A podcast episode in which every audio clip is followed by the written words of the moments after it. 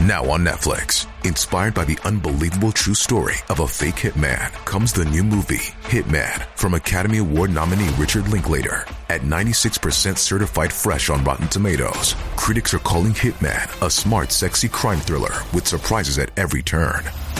Starring Glenn Powell and Adria Arjona, Hitman. Now playing on Netflix and in select theaters. Rated R.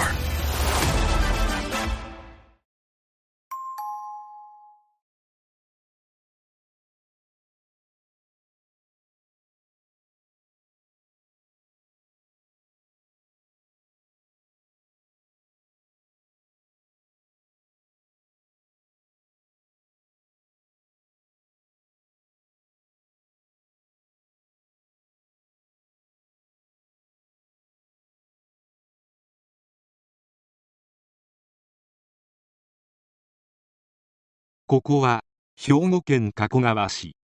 このソーラーパネルがあった場所にかつてあった住宅で被害妄想に陥った犯人が大勢の人間を手にかける事件が起きました。のどかな住宅街で起きた衝撃的な事件で近隣トラブルを起こす人間がいかに怖いかを教えてくれる事件です。それではどうぞ。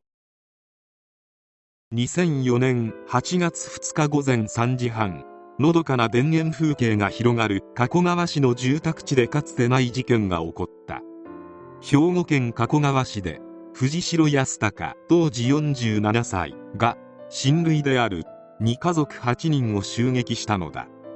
その結果7人の命が奪われ1人が重傷を負った。その後藤代は自宅に火をつけて逃走。自ら命を絶とうとしたところを発見され逮捕された。この事件の犯人である藤代は1956年12月5日に3人兄弟弟妹が各一人の長男として生まれた。地元の中学校を卒業後厳しい指導で知られる三重県の全寮制高校に入学。この背景には中学時代日常的に暴力沙汰を起こしていたため両親の強制したいとの思いがあった。高校卒業後は自宅に戻り飲食店などで働くものの長続きせず職を転々とした。20代の頃には母親の工面した金で料理の勉強のため海外に渡るが1ヶ月足らずで帰国している。事件の4年前には自宅横のプレハブ小屋でパン製造を始めできたパンは母親の勤務先の工場などで販売していた。しかし藤代は2年ほどでパン製造を中止する。その後は小屋に閉じこもりがちになり近隣住民とのトラブルも多くなったという。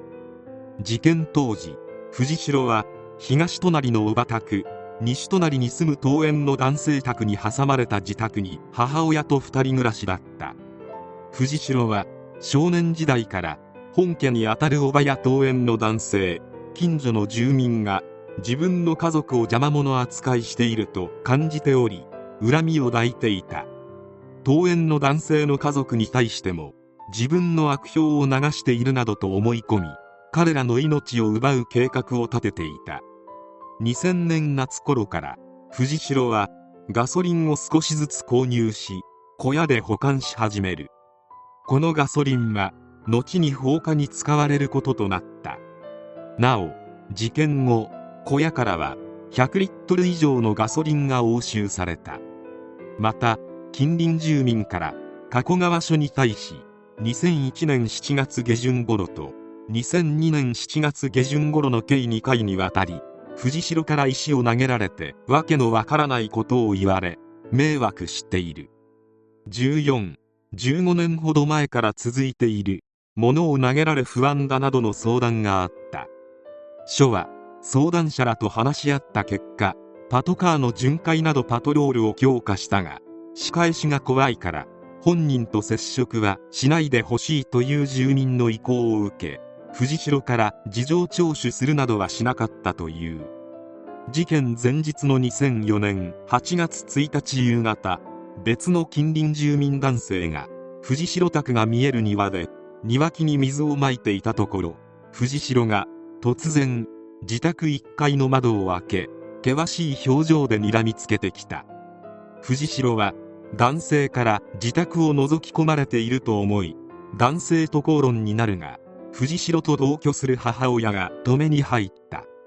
藤代はこの男性の命を奪おうと考えたものの見失ってしまったため恨んでいた小原を先にやってしまおうと思い直した。この件で藤代は同居する母親から強く咎められ過去の一連の近隣住民とのトラブルについても強い口調で注意された。同年8月2日午前3時半藤代は自宅の隣にあるおば宅に侵入する。そしておばと藤代のいとこにあたるおばの次男を包丁と金槌で襲撃した。その後一旦自宅に戻り座布団の下に直前に使用した包丁と金槌を隠し新しい包丁に持ち替えた後おば宅から自宅を挟んで西に60メートル離れた桃園の男性宅に向かった。就寝中であった桃園の男性妻その長男長女の一家4人を次々と手にかけた。その後一旦は自宅に戻ったがおばが助けを求める声が聞こえたため再度おば宅に侵入した。騒ぎを聞いておば宅に駆けつけたおばの長男夫婦を襲いおばの長男の息の根を止めその妻にも一時意識不明の重体となる重傷を負わせ逃げようとしたおばにとどめを刺した。一連の行為をわずか40分で終えた直後の同45分頃藤代は木造2階建ての自宅で畳や布団の上にガソリンをまいてライターで火をつけ放火した。その結果自宅と隣のプレハブも夜景160平方メートルが全焼したが同居していた母親は直前に藤代により避難させられており怪我はなかった。藤代は軽自動車で逃走。約 4km 離れた弟宅を一人で訪れ車に積んでいたガソリンの容器を示して多数の人をやってしまった。母を頼む。わしはこのガソリンに火をつけて自決すると話し頭からガソリンをかぶって火をつけようとする。しかし弟に制止されたため車でその場を去った。午前4時10分頃藤代は赤信号で停車している際パトカーが後ろに停車していることに気づいた。このパトカーが後ろに停車したのは偶然であったが藤代はここでも自決を考え青信号に変わった直後に車を急発進させ道路脇の信号機の柱に衝突。車は炎上した。すぐ署員に救出されたが重度のやけどを負っていたため神戸大学医学部附属病院に入院した。回復を待ち約1ヶ月後の2004年8月31日に藤代は逮捕されることとなった。その後一審二審の極刑判決を経て2015年5月25日に最高裁で極刑判決が確定するが藤代はこれを不服として最高裁へ判決訂正申し立て書を提出。しかし同年6月10日付で棄却決定がなされたことで正式に死刑判決が確定した。現在大阪拘置所で執行の時を待っている。藤代は近所トラブルが絶えない人間であった。藤代は周囲に見下されていると勝手に被害妄想に陥り事件を起こしてしまった。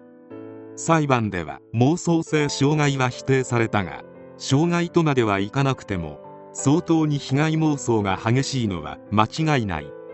拘置所でも棒に入れる弁当が横に寄っている。トイレをするときじっと見てくる。